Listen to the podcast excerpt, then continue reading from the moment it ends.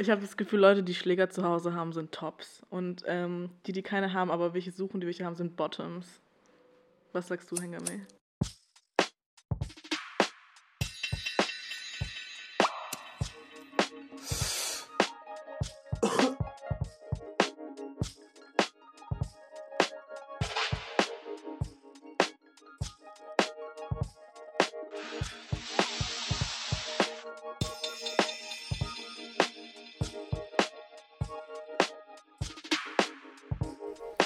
Eine Tüte Critical mit Ilgenur.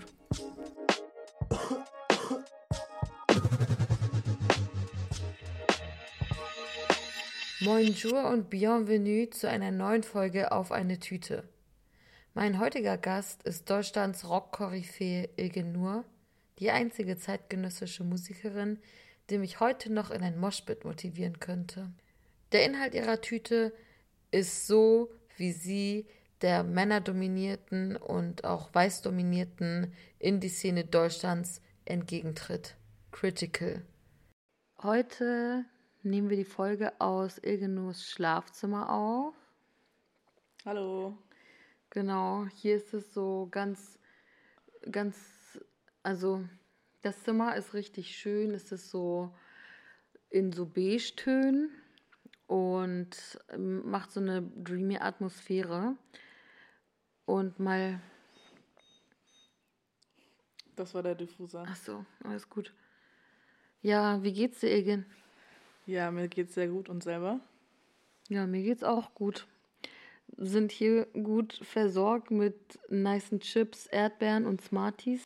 Ja, das ist die Auswahl, die ich getroffen habe heute. Was fruity, was freshes, finde ich immer gut. Und ähm, irgendwas mit Schoko und dann noch irgendwas Salziges. Das ist eine gute Mischung. Variante. Ja, was haben wir denn für eine Variante in deiner Tasche so vorliegen? What's in your bag? Also in meinem Bag sind, naja, die wichtigsten Sachen Handy, Geldbeutel, Schlüssel, wie bei jedem. Und es kommt voll drauf an, was für eine Tasche ich dabei habe, aber meistens auf jeden Fall Sonnenbrille. Ich habe meistens immer noch einen Lippenstift dabei oder gerade diesen Dior Lipgloss, der bockt. Meistens habe ich noch eine kleine Kamera dabei und ja, was auch so ein bisschen so essential ist, vor allem auf Tour im Rucksack, ist nochmal ein extra paar Socken. Ich weiß nicht, ob das weird ist, aber manchmal, wenn man einfach lange unterwegs ist, man fühlt sich direkt frischer, wenn man nochmal ein extra paar Socken dabei hat. Das sind so die, die Essentials. Ja, was halt so rauchen immer. Tabak. Und ja, das ist es eigentlich schon. Gibt's außer den Socken irgendwas, was so für dich so diese äh, Tour Essential ist? Irgend, irgendein Item, irgendwas? Also genau, kann auch eine spezifische Kosmetikprodukt sein, aber kann auch was sowas wie Socken irgendwie sein. Mhm. Ah, was ich eigentlich auch immer noch dabei habe, ist ein Stift und ein Notizbuch, weil man weiß immer nie, was man aufschreiben will und manchmal hat man auch einfach keinen Bock ins Handy zu tippen. Aber sonst auf Tour halt immer Kopfhörer, damit man im Tourbus sich ein bisschen abkapseln kann. Ähm, auch immer Handcreme, Facial Spray, weil man hockt die ganze Zeit im Auto und man will sich auch ein bisschen so erfrischen. Genau. Ansonsten ist immer gut, bequeme Klamotten für den Tourbus und fürs Hotel zu haben. Ich check so Bands nicht, die so komplett durchgestylt beim Soundcheck ankommen und ich kann mir nicht vorstellen, acht Stunden lang im Auto mit einer Jeans zu hocken. Ist einfach nicht geil. That's that. Satisfyer Pro halt. Finde ich cool, dass du den mit auf Tour nimmst. Ja, ist ein Essential. Was vielleicht nicht unbedingt auf der Tour mitkommt, aber vielleicht ja auch schon, denn manche begleitet es überall hin, ist der Emotional Baggage. Was schleppst du gerade mit dir rum? Ich glaube, ich kann noch mal was zu Emotional Baggage on Tour sagen. Mhm.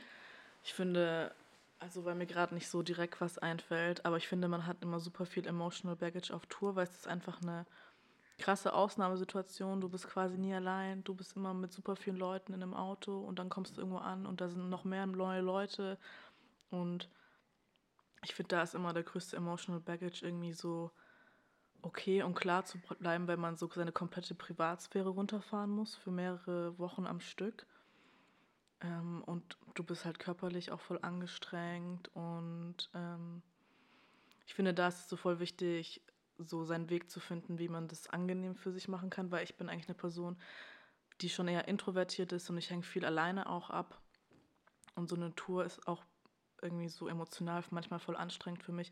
Aber ich glaube, da ist es voll wichtig, mit Leuten offen zu reden, mit denen du gezielt unterwegs bist und dir auch so versuchen, irgendwie ähm, einen Freiraum zu nehmen. Also sei es irgendwie nach dem Soundcheck kurz alleine mal spazieren gehen oder auch ehrlich gesagt manchmal auch einfach Musik hören oder auf sein Handy gucken. Ähm, Finde ich voll wichtig. Genau.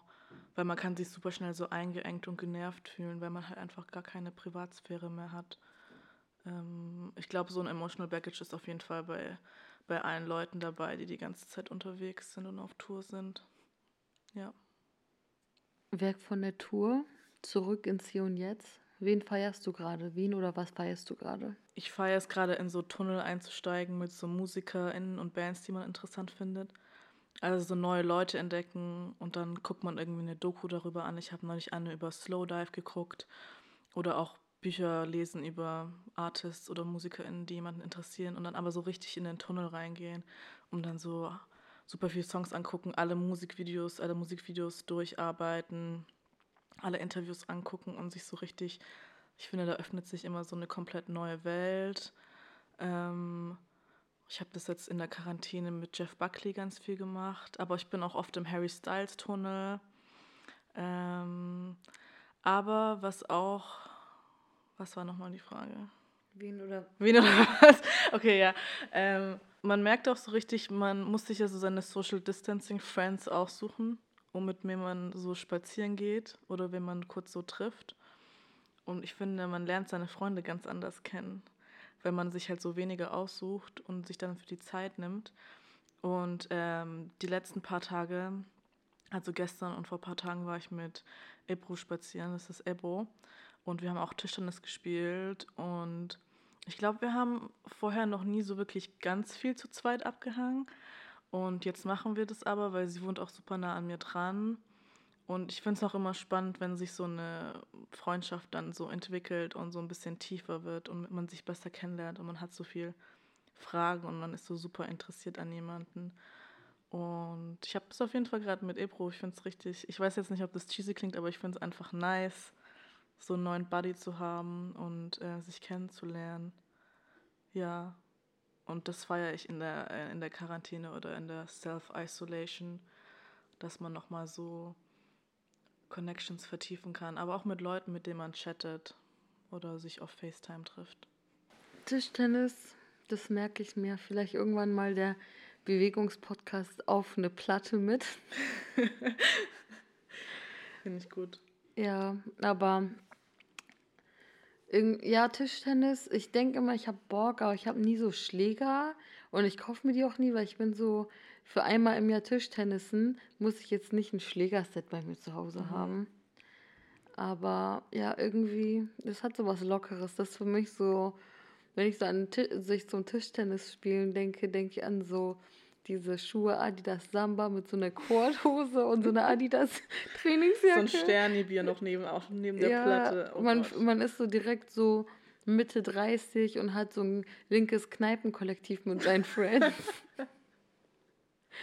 Eine braune Korthose halt. Mhm. Man geht super selten zum Friseur. Ja, also alle haben auch die gleiche Frisur, more or less, halt so rausgewachsene irgendwas in so ein bisschen verschiedenen Längen.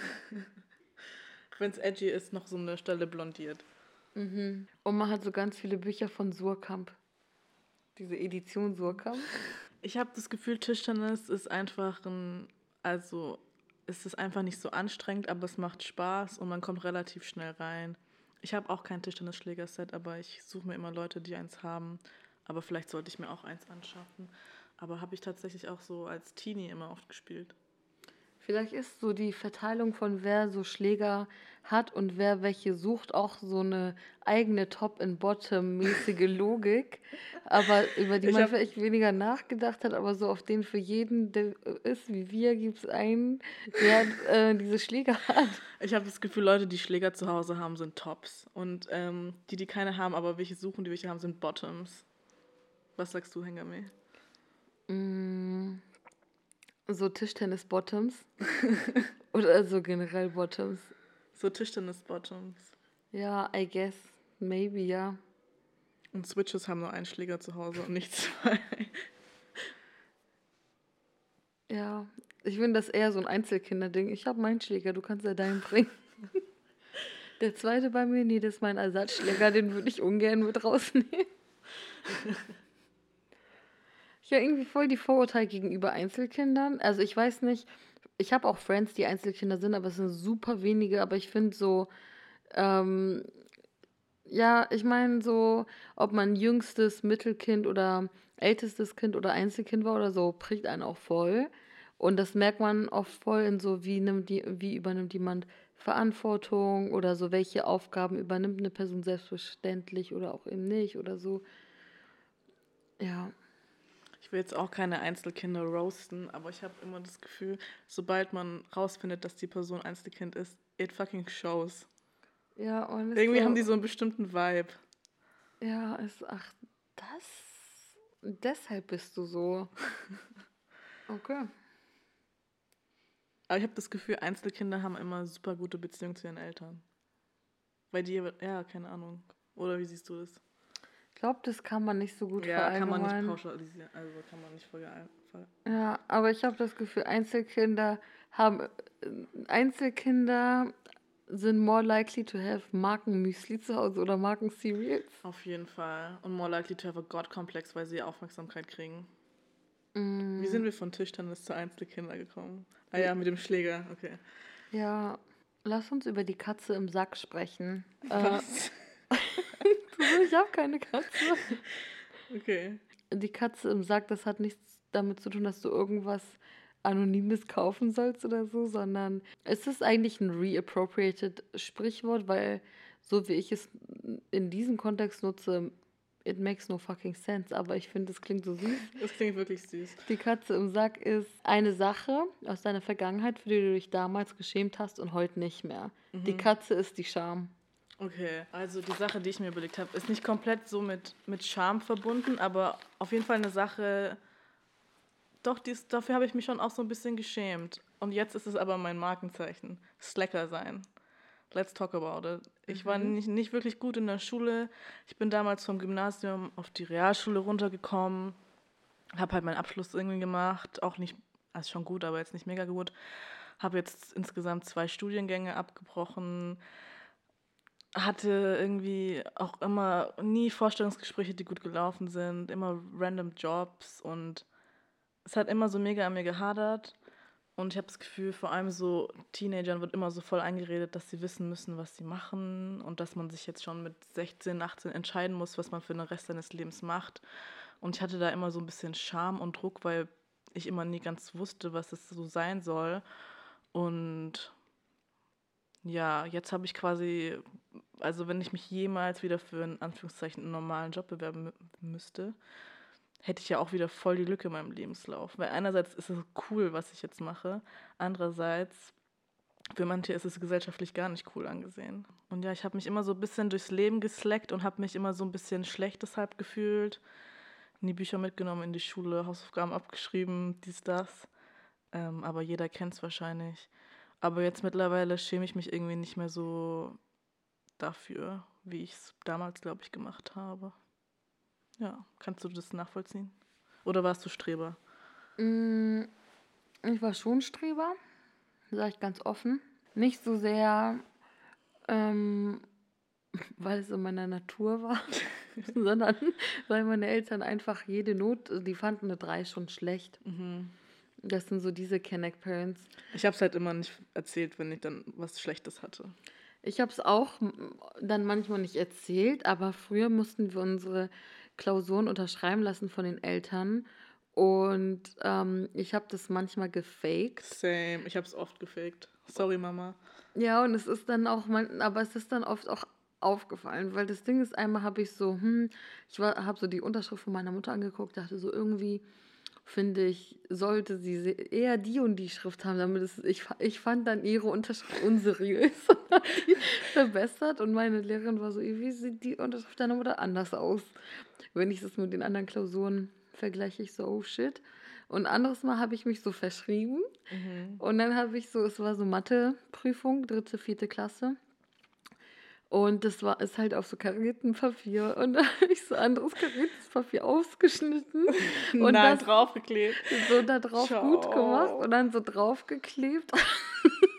Aber man sieht ja, dass das so draufgeklebt ist. Deswegen habe ich so meinen Finger nass gemacht und die Ränder von den draufgeklebten so ins alte Oh. Papier so reinmassiert, weil ich dachte Blending. dann, ja, so Blending gemacht. Aber natürlich sah man das immer noch richtig gut. Das hat auch nichts geklappt. Es sah halt einfach nur räudiger aus, aber es war dann nicht so, es, also ich meine, Papier ist ja jetzt kein Kerzenwachs, was so, was du so mit deinen Händen bearbeiten kannst, bis es so eine Form annimmt, die du willst, oder so ein Mürbeteig oder so. Und da habe ich auf jeden Fall richtig Ärger gekriegt.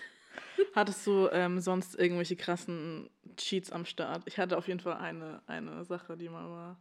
Da hatten wir Biolo äh, Biologie-Klausur und ich war, glaube ich, in der sechsten Klasse oder so. Und ich hatte überhaupt nicht im Unterricht aufgepasst natürlich. Und dann wusste ich, am Ende der Woche ist die Klausur und ich dachte, ich gucke mir mal das Material an, habe gecheckt, äh, das werde ich in drei Tagen nicht in meinen Kopf reinkriegen, weil es einfach super viel war. Es waren einfach mega viele Kapitel. Und dann bin ich auf die geniale Idee gekommen, einfach in hellgrau auf so kariertes Papier was zu drucken. und habe dann so kariertes Papier in den Drucker und habe halt so alle so eine Zusammenfassung quasi dann drauf gedruckt, damit es so ganz hell war, damit man es nicht sehen konnte. Und dann in der Klausur habe ich halt meinen Block rausgeholt und dann dachte ich so, ich kann dann halt immer so gucken, was die Antworten sind und dann so die Fragen beantworten. Und dann war aber der Flop, dass ich komplett irgendwie das Thema verfehlt habe. Deshalb hat mir dieses Blatt gar nichts gebracht und ich glaube, ich hatte dann irgendwie eine 5 oder so. Flop. Okay, das ist natürlich mega schade, weil ich wollte gerade sagen, ey, ich habe genau die gleiche Methode gemacht. Und Hat geklappt? Ja, ich hatte aber immer Paras, dass ich aus Versehen eine Seite mehr Ah. abgebe oder so, weil ich hatte das ja immer unter meinen anderen Zettel alles ausgerissen, weil man nimmt sich ja immer so ein Stack Papier aus dem Block Ja. für die Klausur und das war dann so Teil des Stacks. Was sagen wir dazu? Also, es war, es hat aber gut funktioniert. Aber für zum Beispiel so Abi oder so kannst du es nicht nehmen, weil da kriegst du ja das Papier von der Schule. Ja. Aber it was nice while it lasted, ne? Ja. Hattest du eine gute Note gekriegt? Ja, war okay. Hat sich gelohnt. Ich war jetzt auch kein Superstreber, ne? Ich hatte jetzt nicht 1-0 Abi. Okay. Ich hatte 1-8 Abi. Okay. Also es ist Ich schon hatte so. so 2,9 Abi, glaube ich. Oder vielleicht ein bisschen besser. Ich habe dann halt irgendwann auch so gecheckt, okay, ich muss auch gute Noten haben, wenn ich das machen will, was ich machen will. Ähm, weil voll viele so Kulturwissenschaften und so mit NC waren da, wo ich es wollte. Ich würde sagen, ich war nerdig in anderen ähm, Hinsichten als nur Schule. Also ich war mega besserwisserisch auf jeden Fall und klugscheißerisch und ähm, mein, meine Domäne war aber eher Popkultur. Also ich war so ein Popkultur-Nerd und so Politik und so. Also es war für mich so, so ein Ding von so und, und so, weißt du, so Politik, Geschichte, Gesellschaft. Da war ich halt immer so diese nervige, ich war so diese nervige Zecke, die sich im Unterricht gemeldet hat und die eine zurechtgewiesen hat, die gerade gesagt hat, ich finde Deutschland und Österreich sollten eigentlich zusammengehören, weil man redet die gleiche Sprache. Ich denke so, Neuseeland und Kanada Australien. ist auch gleiche Sprache, aber das ist auch nicht ein Land. So, Ich hatte auch nur so Niche-Nerd-Wissen, was aber in der Schule absolut nichts gebracht hat. Einfach so random Wissen aneignen über so Nirvana und die Kardashians und halt den ganzen Tag auf Tumblr abhängen. Das war halt so mein Hobby. Und halt Instrumente spielen. Ja, ich wollte mich halt so abgrenzen. Ich habe dann so Musikzeitschriften oder so die Neon mit so 16 mir dann immer Same. geholt. Ich hatte auch die Neon. Und ich habe mich immer so richtig artsy gefühlt. Immer so die Neon am fucking Bahnhof in Wendlingen geholt und dachte so, das ist jetzt keine Ahnung, Vogue Italian oder was weiß ich. sich einmal eine Neon gegönnt. Oder bei Rossmann oder so. Ja, ich dachte immer, wenn ich die Neon lese, ich habe so Spiegel-Abo in der vierten Klasse, so vom Sophisticated Style. Ja, meine Mutter meinte auch immer, weil ihre eine Freundin hatte so, die hatten zu Hause Spiegel-Abo. Und sie meinte immer so, ja, ich, ich wünsche mir, dass du irgendwann beim Spiegel arbeitest und so. Und das ist, das ist so sophisticated. Aber jetzt bin ich so, actually, I'm good. I'm good. Das ist nicht nötig. Ja. Ähm, Hattest du ein Lieblingsmagazin als Teenie? als Teenie. Also ich fand die Neon cool. Ich habe die aber irgendwann aufgehört zu lesen. Also so schon vorm Abi irgendwann war ich so, okay, so zwei Jahre im Loop gewesen. Die Themen wiederholen sich und tschüss. Aber mh, TBH, die Intro für lau überall Intro, mitgenommen. Intro immer, immer so Pics ausgeschnitten von so Bands in der Intro. Same Pics ausgeschnitten in so Kalender rein und so. Ja, ich fühl's. Aber auch, ich habe immer die Specs und die Musik Express. Auch relativ früh auch die Missy. Und dann immer. Ja, aber kennst du auch manchmal so Magazine geholt, nur so um zu flexen, aber eigentlich nur so zwei Artikel gelesen? Bisschen. ja, bleiben wir mal in der Vergangenheit. Was hast du irgendwann mal eingetütet? Was war eine Errungenschaft, wenn man so will, die du dir aber nicht auf einen Lebenslauf schreiben kannst, weil die in dem Sinne nicht konform oder so ist, aber auf die du trotzdem stolz bist? Ganz ehrlich, hört sich ein bisschen cheesy an, aber einfach das zu machen, worauf ich Bock habe. Und mit den Leuten zu chillen, die ich cool fand und die Hobbys zu haben, die ich wollte. Und ähm, ja, einfach das zu machen, was ich will. Das ist, glaube ich, die größte Errungenschaft. Ich habe mir eigentlich weder so, vielleicht am Anfang so ein bisschen, aber später nicht von meinen Eltern oder von irgendjemandem einreden lassen, was ich mit meinem Leben machen soll, sondern war, glaube ich, relativ früh sehr selbstständig so. Und ich glaube, das ist so meine größte Errungenschaft. Ja. Ist es cheesy oder kannst du relaten? Mm, mm, Nee, ist nicht cheesy und ich kann auch relaten, weil ich habe schon das Gefühl, wenn ich auf den Rat anderer Leute viel gehört hätte, wenn es darum geht, meinen Weg zu gehen, Boah. ich wäre jetzt ganz woanders. Ja, ich auch. Aber nicht an einem schönen Ort. ich auch nicht. Deswegen, ich glaube, ich bin auch, das ist so eine Errungenschaft oder eine Eigenschaft von mir, auf die ich stolz bin, ist tatsächlich dieses Stursein, weil ich das Gefühl habe, voll oft checken Leute auch meine Vision nicht und wollen mir irgendwelche Ratschläge geben, ohne dass sie richtig verstehen, was ich brauche oder was ich will. Also angefangen bei so Banalitäten. Also jetzt habe ich einen richtig coolen Friseur. René, wenn du das hörst, ich hab dich lieb. Du bist der Erste, bei dem ich mich so wohlfühle. Shoutouts. Mm, Voll oft, wenn ich früher beim Friseur war, wollten die mir einen anderen Haarschnitt anschnacken oder haben es einfach auch direkt gemacht und du bist so, hm, irgendwie ist es was anderes, als was ich wollte und die sind so, ja, aber ich finde, das steht dir besser. Das sind so diese iranischen Friseure auf jeden Fall. Dann, wenn man so Allmann-Friseure geht, Oh die verkacken es halt einfach. Die sind so, ja, die fassen so 30 Mal so auf fasziniert in die Haare und sind so, Du das hast ist so viel Haare. das ist wie ein Schaf, wie ein Pferd, Oh. wie ein Dings. Man kann damit einen Kissenstoff. Ich bin so, Bruder, Nur weil mein Pferdeschwanz nicht ein Zentimeter Durchmesser hat. ja, aber wirklich. Ich höre das auch immer beim Friseur. Oh, du hast so viele Haare, die sind so dick. Und neulich war ich beim Friseur und dann, ähm, das ist schon länger her, es war im Sommer irgendwann. Dann bin ich so reingekommen, ich habe mich auf den Stuhl gesetzt, sie musste meine Haare durchkämmen und nach fünf Minuten hat sie schon ihre zwei nächsten Termine angerufen und meinte, es äh, muss, muss absagen, weil sie hier jetzt eine Pa- Patientin, weil sie jetzt hier eine Kundin hat, bei der es länger dauert. Und dann haben die dann später so zu dritt meine Haare gefunden. Da dachte ich mir, so, so viel Haare habe ich auch nicht. Wann war das? Von einem Jahr oder so. Wow.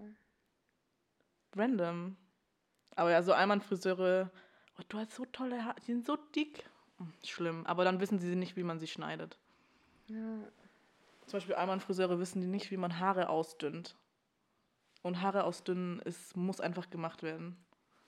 Also ich habe lange meine Haare nicht ausgedünnt, aber bei der jetzigen Frisur mache ich das. Aber das muss man auch gut können. Also dazu Full Disclosure, mein Friseur ist Allmann, aber der ist wirklich gut. Also das, äh, ich glaube bei Friseuren hat es gar nicht so viel, zu- es, es hat mehr damit zu tun, wie sehr du aus deiner Comfortzone so rauskommst und auch sozusagen dich so Haarstrukturen widmest, die vielleicht nicht deine oder die von deinen Eltern oder Cousinen und so sind und vielleicht auch nicht überwiegend in deinem Freundeskreis, aber trotzdem so von Menschen und so Me- Menschen gehen zum Friseur. Punkt.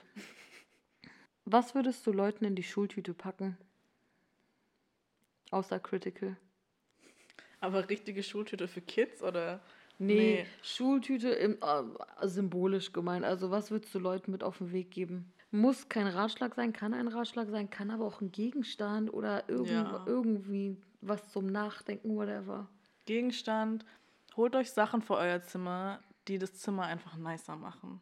Ich liebe es zu Hause sein, ich liebe es in meinem Zimmer zu sein und ich liebe es einfach cozy zu machen. Und dazu gehört ganz wichtig Licht, eine schöne Lampe oder Kerzen.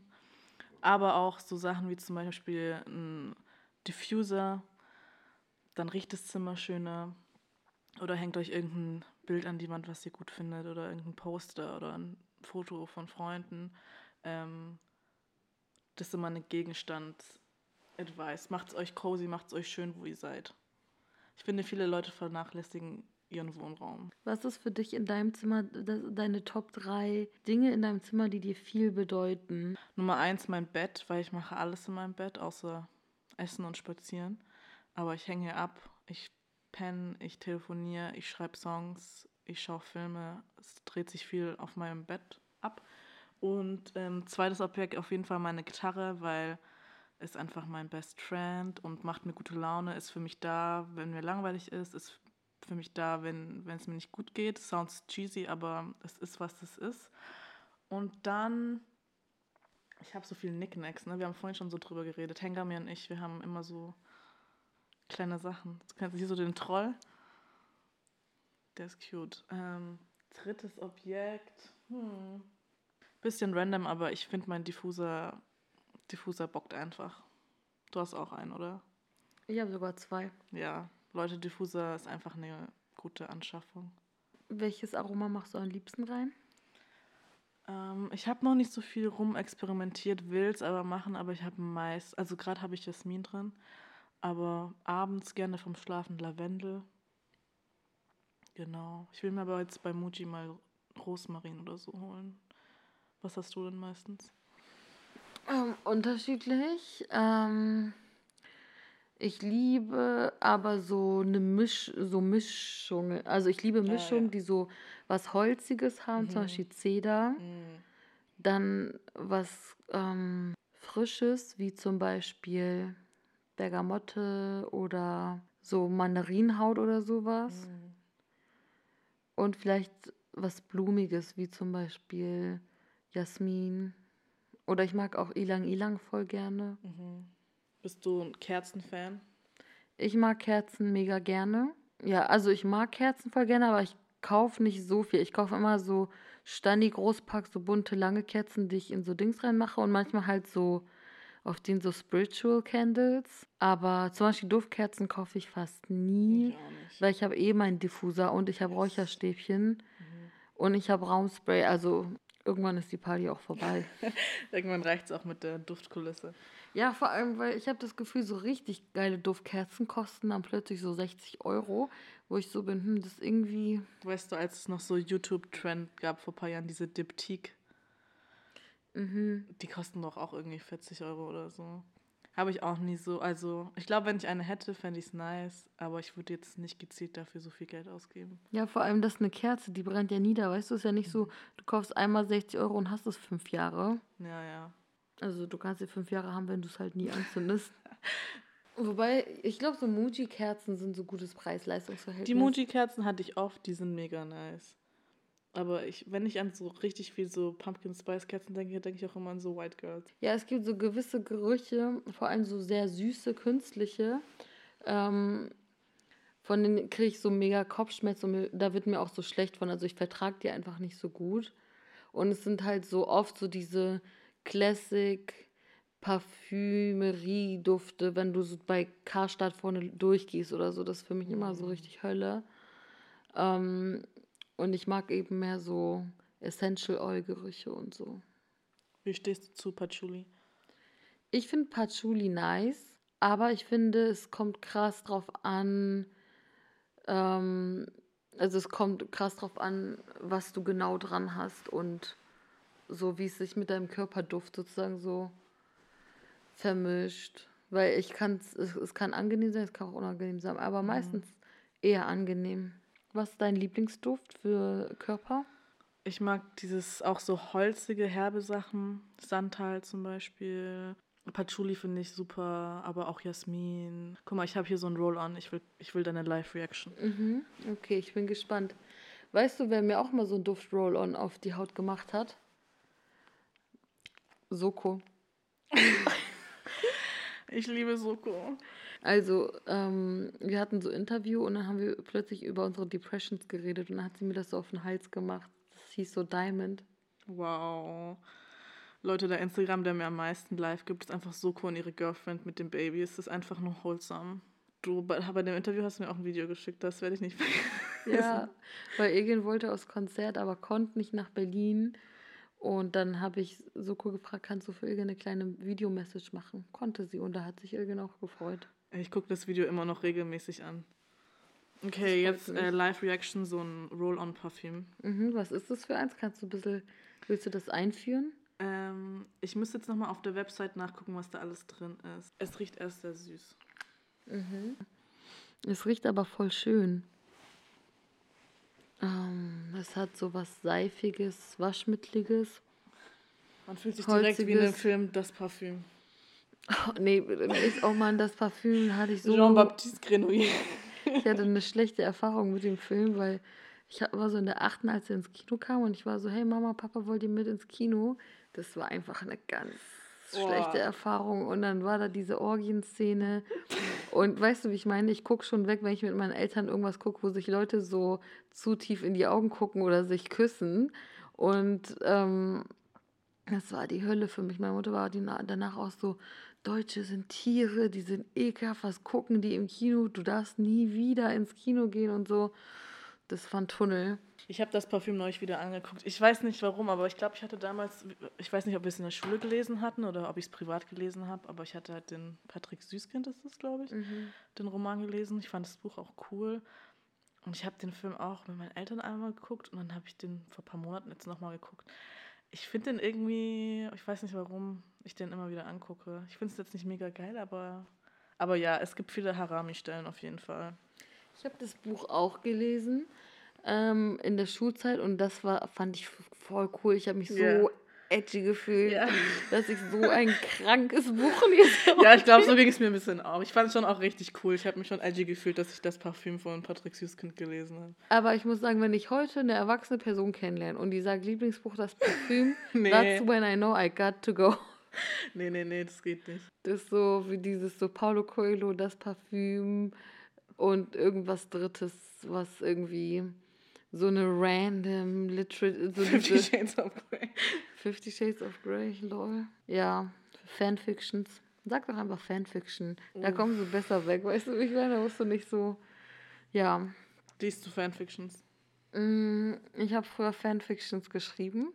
Über wen? Killerpilze. Tonne Hengame. Ja, ich war 14, 15. Welchen? Fab, Fabi, Max, wie hießen die alle? Also wir waren. Joe, ja, so hießen die, oder? Ja, ähm, Joe weiß ich gerade gar nicht. Doch, safe, einer hieß Joe. Jo. Jo, okay. Glaube ich. Alles gut.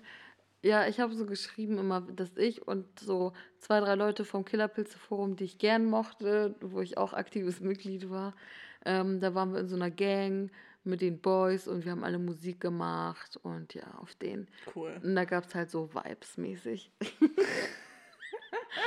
Liest oder schreibst du Fanfic? Uh, ich schreibe keine Fanfic, weil ich kann wirklich nicht schreiben. Aber ich habe, glaube ich, schon diverse Harry Styles Fanfictions gelesen und was noch? Okay. Ja, das, das lassen wir dabei. Irgend. Wenn es über dich Fanfiction geben würde, würdest du es lesen wollen oder nee? Oh, ich hatte also über einen Freund von mir wurde neulich eine Fanfiction geschrieben und ich habe die auch gelesen. Es war übelst cringy und ähm, ich glaube, das muss ganz komisch sein. Einerseits würde ich es gerne lesen wollen, andererseits wäre es mir, glaube ich, zu unangenehm. Ich, ich glaube, ich, ich hoffe einfach, das kommt nicht dazu, dass jemand eine Fanfiction über mich schreibt. Also. Okay, das heißt, du hast bisher keine über dich gesehen. Ja, thank God, nein. Und wenn eine gemacht wird, will ich, dass die richtig cool ist.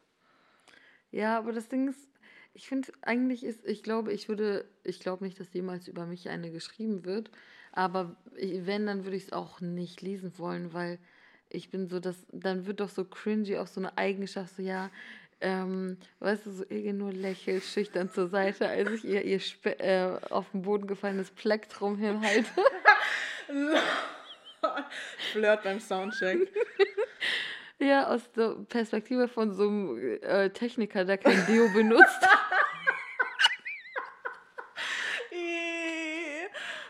Allem so ein, sorry, aber so die, also es gibt mega die lieben und coolen Leute auch, die in Venues arbeiten, aber es gibt auch so viele eklige Dudes, die in Venues arbeiten, die so Dreadlocks haben bis zum Arsch, also White Dudes und dann die halbe Arschritze hängt so raus und die haben noch so ein Hoodie mit irgendeine, keine Ahnung was für eine Band und es ist einfach nur eklig.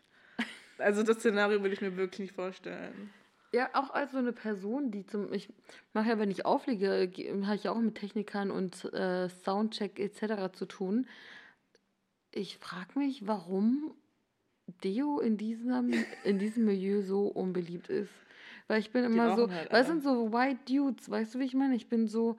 Ähm, Benutzt wenn wenigstens dein 3 in 1 Achs. Ja, weißt du, ich bin so, wenn du so 3 in 1 Shampoo, Spülung, Rohrreiniger. ich schwör's. Aber ich noch ihr Gesicht damit. aber weißt du, ja, ich bin so, guck mal, als wenn du ein Mann of Color wärst, würdest du dir gar nicht erlauben zu stinken. Als Frau genauso wenig. Mhm. Und, oder als Transperson. Also es, ich lese die meistens als Cis-Typen halt so mega mackrig und so, aber ja.